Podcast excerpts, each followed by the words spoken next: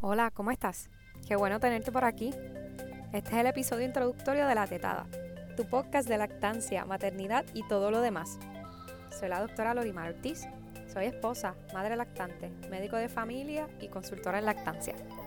En este podcast de La Tetada te comparto la información que necesitas para navegar tu lactancia y maternidad con seguridad y confianza.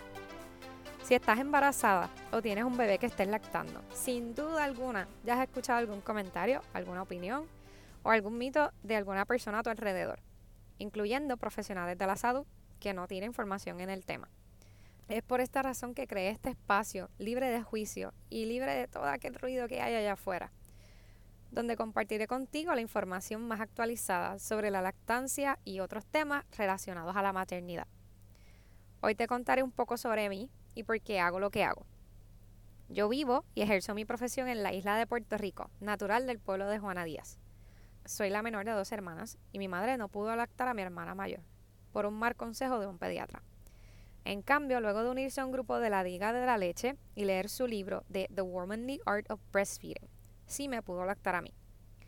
Mi abuela materna no pudo lactar a ninguno de sus tres hijos, pues hubo falta de apoyo al respecto del tema.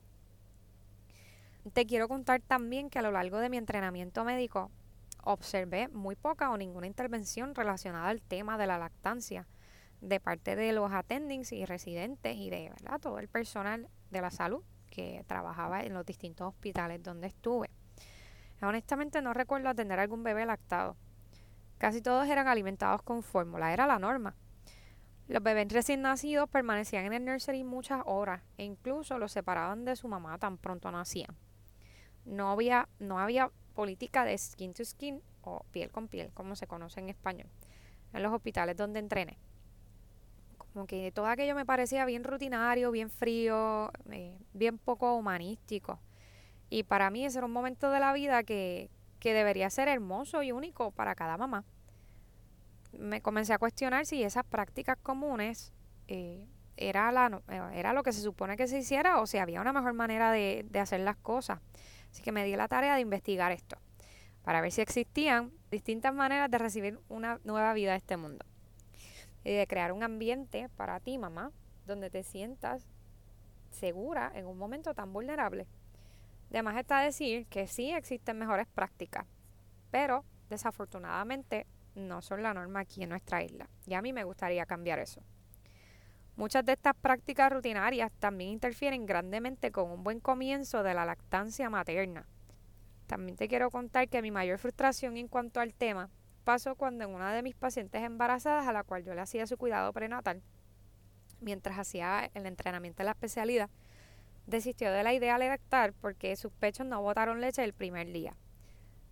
Recuerdo que había pasado mucho tiempo compartiendo la información de por qué la lactancia era lo mejor pero bien poco o ningún tiempo dándole consejos prácticos. Pues en realidad no se me había enseñado eso ni en pediatría, ni en obstetricia, ni en mi especialidad de medicina de familia. Me quedé con una sensación de powerlessness. Y esa sensación de sentirme así y no poder apoyar a esa mamá y su bebé en aquel momento, todavía la conservo el día de hoy. Y me sigue motivando a educarme para que eso no vuelva a ocurrir. Dale fast forward a tres años más tarde, ya graduada de la especialidad, me enteró de mi primer embarazo. Que dicho sea de paso, me enteré semanas antes del paso del huracán María aquí en Puerto Rico. Y pues fue un embarazo bastante difícil. Pero ya eso será otro tema para otro día. Mis mayores preocupaciones era que al momento del parto no me separaran de mi bebé y que pudiera lactar.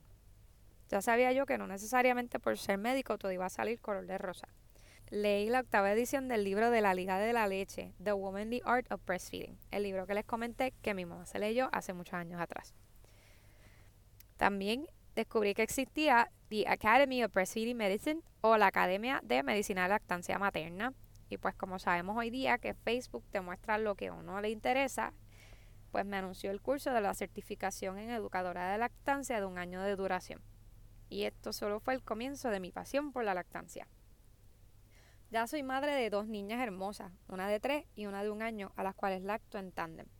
Y actualmente doy apoyo a la lactancia en mi práctica privada, ya sea por visitas a mi oficina, voy a las casas también, hago visitas a domicilio, también hago eh, evaluaciones por telemedicina. Este podcast es solo un instrumento más para yo poder llegar a ti y compartirte todo lo que sé, para que esas decisiones que tomes sobre el primer alimento de tu bebé sea con la información más actual y confiable a la mano. Te quiero decir que no estás sola. Te envío un abrazo de mamá mamá. En el primer episodio te estaré compartiendo datos interesantes sobre la leche materna y por qué es única para cada especie. No te pierdas los próximos episodios. Suscríbete en Apple Podcasts, Spotify, Google Podcasts o cualquier otra plataforma de tu preferencia. Si deseas disfrutar de información adicional u otras actualizaciones, no olvides seguirme en las redes sociales. Búscame en Facebook o Instagram como arroba lorimdpr. Chao.